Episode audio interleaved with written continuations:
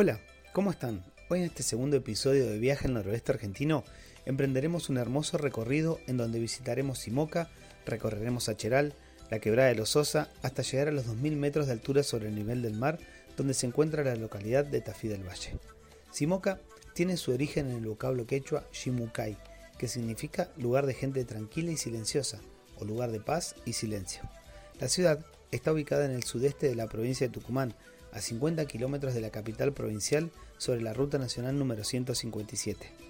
Conocida como la capital nacional del Sulki, es una localidad orgullosa de sus tradiciones, cuyo exponente más auténtico es la feria de los días sábados. En ella, los vendedores acuden a ofrecer los más diversos productos que van desde las exquisitas comidas regionales, artesanías, miel de caña, empanadillas, rosquetes y especias, hasta artículos importados y cigarrillos en chala.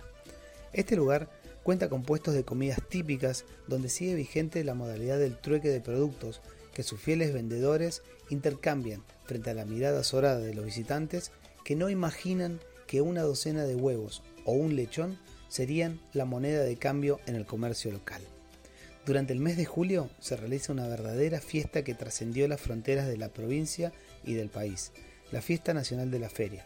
La misma nació en el año 1980 con motivo de homenaje al pueblo simoqueño y a los más de 300 años que ya se lleva realizando esta feria. Al comienzo de la fiesta se realiza un desfile de sulquis y de caballería gaucha representando un testimonio viviente de la historia del país. Otra celebración importante de Simoca es la Fiesta Nacional del Sulqui, utilizado este como medio de traslado por los habitantes de la localidad. Se realiza todos los años a fines de noviembre, convocando destacadas figuras del canto folclórico nacional y local, acompañados del pintoresco y ya tradicional desfile de sulquis, carros y carretas por las calles de la ciudad.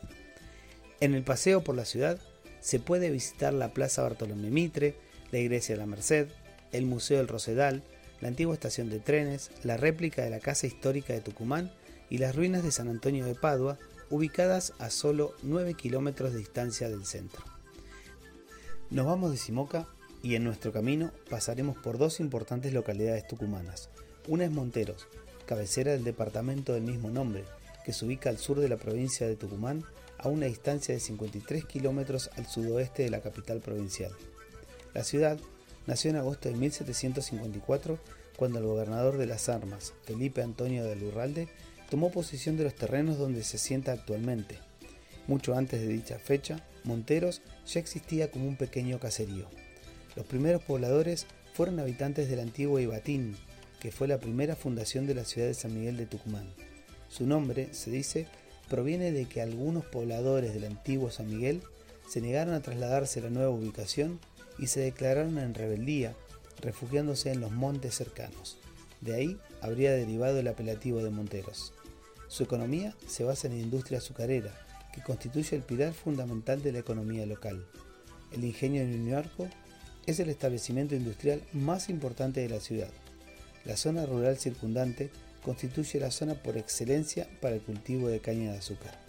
El trabajo de las familias en la producción de caña es clave para el crecimiento económico y se constituyen así representaciones culturales, costumbres y tradiciones familiares fundadas sobre este particular cultivo. Esta última singularidad distingue la producción cañera tucumana. La otra localidad es Acheral, también ubicada al sur de la provincia de Tucumán, a la vista de la precordillera de los Andes. Posee una de las principales entradas a los valles calchaquíes, lugar que inspiró las canciones de Atahualpa Yupanqui, que desde aquí emprendía sus viajes a lomo de mula hacia Tafí del Valle. Así, recorriendo la senda del Tafí, alumbrado y acompañado solo por la luna, nació una de las canciones más conocidas, un verdadero himno popular de todo tucumano y argentino, Luna Tucumana. Escuchémoslo en su voz y relatos.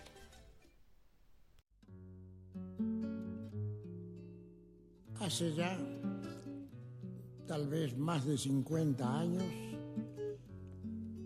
em, comencé a hacer mis viajes a caballo entre la Tucumán y Tafí del Valle para hacer esa travesía de 30 horas cuesta arriba, cuesta abajo, tres cerros, algunas quebradas y un largo faldeo en el Valle de las Carreras para entrar a Tafí, yo tenía una mula que, en Acheral, una deliciosa aldea que conocí, amé y jamás olvido, Acheral de Tucumán.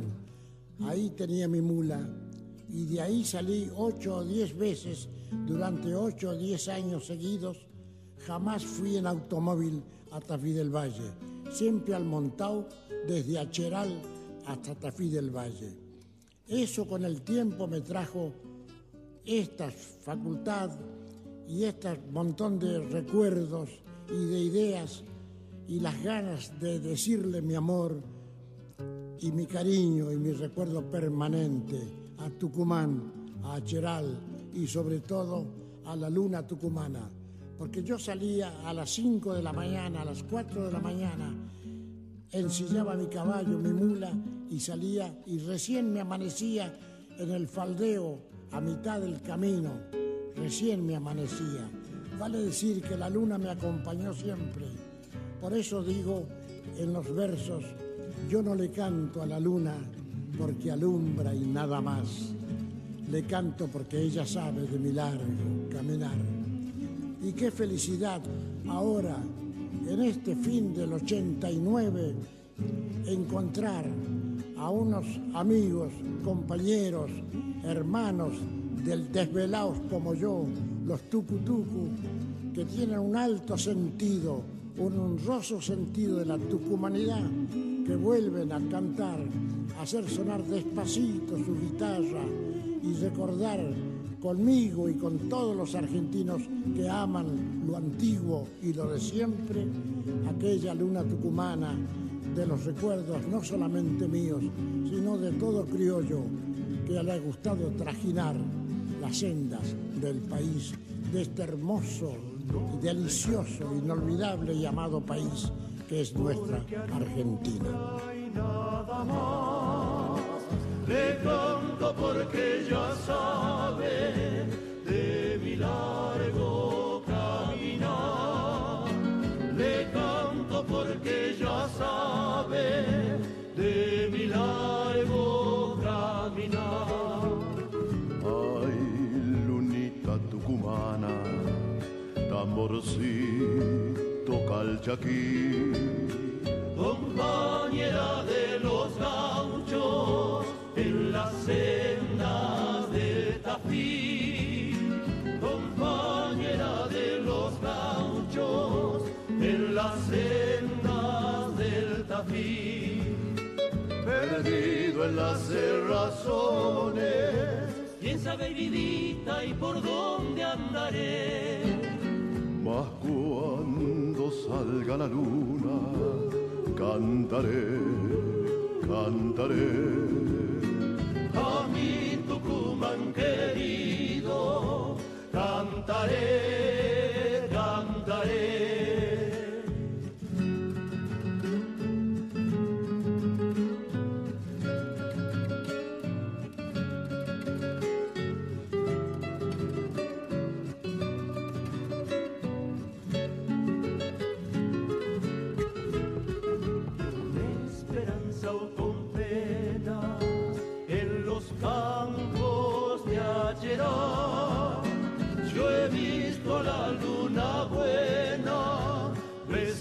el cañaveral.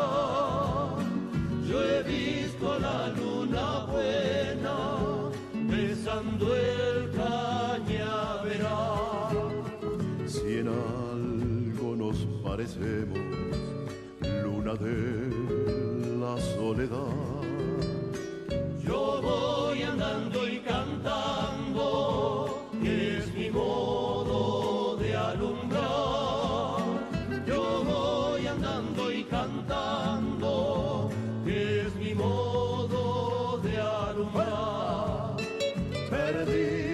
Cerrazones, ¿Quién sabe, vidita, y por dónde andaré? mas cuando salga la luna, cantaré, cantaré.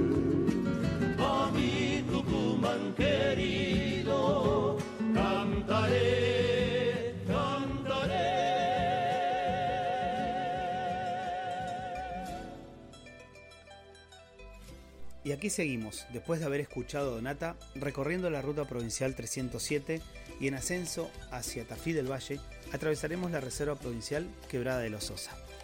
Enmarcada dentro del área de influencia de la localidad de Santa Lucía, la reserva natural fue creada en el año 1940, siendo de gran importancia para la preservación de la flora y fauna que en ella se desarrolla. Esta alberga en su interior a la quebrada del río Los una depresión de más de 30 kilómetros, la cual es surcada por el río homónimo que ayuda al desarrollo de la vegetación en estratos característicos de estas zonas. El camino se torna más intrépido, más peligroso, y entre curva y curva, y a medida que avanzamos, encontramos a nuestro paso algunos sitios turísticos como por ejemplo el Mirador El Indio, que ubicado a 1100 metros de altura sobre el nivel del mar, permite observar hermosas vistas y rincones de la quebrada. Allí se encuentra una escultura instalada en 1943. Esta tiene 6 metros de alto y fue creada por Enrique Prat Gay, escultor tucumano que la llamó el Chasqui en homenaje a los mensajeros del imperio inca. La experiencia de estar aquí es acompañada también por puestos artesanales en donde se pueden adquirir productos típicos de la zona.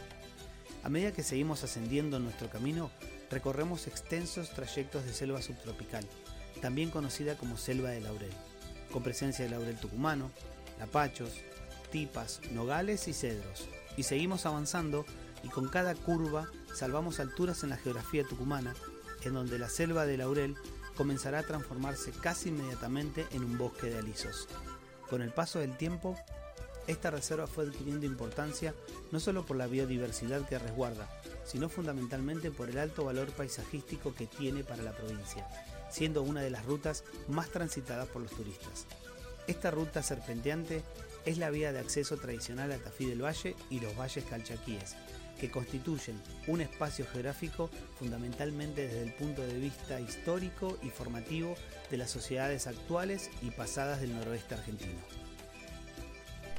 Y así como quien dice, entre curva y curva llegamos a los 2.000 metros de altura sobre el nivel del mar y a la localidad de Tafí del Valle, a la que los diaguitas, en su lengua nativa, el cacán, la llamaron Tactic Yacta, que significa pueblo de la entrada espléndida. La ciudad está ubicada prácticamente en el centro del bellísimo Valle del Tafí, que separa las elevadas alturas de las sierras de la Conquija al sur de las cumbres calchaquíes al norte. Es uno de los lugares de turismo más paradisíacos de los que se puede gozar en la provincia de Tucumán.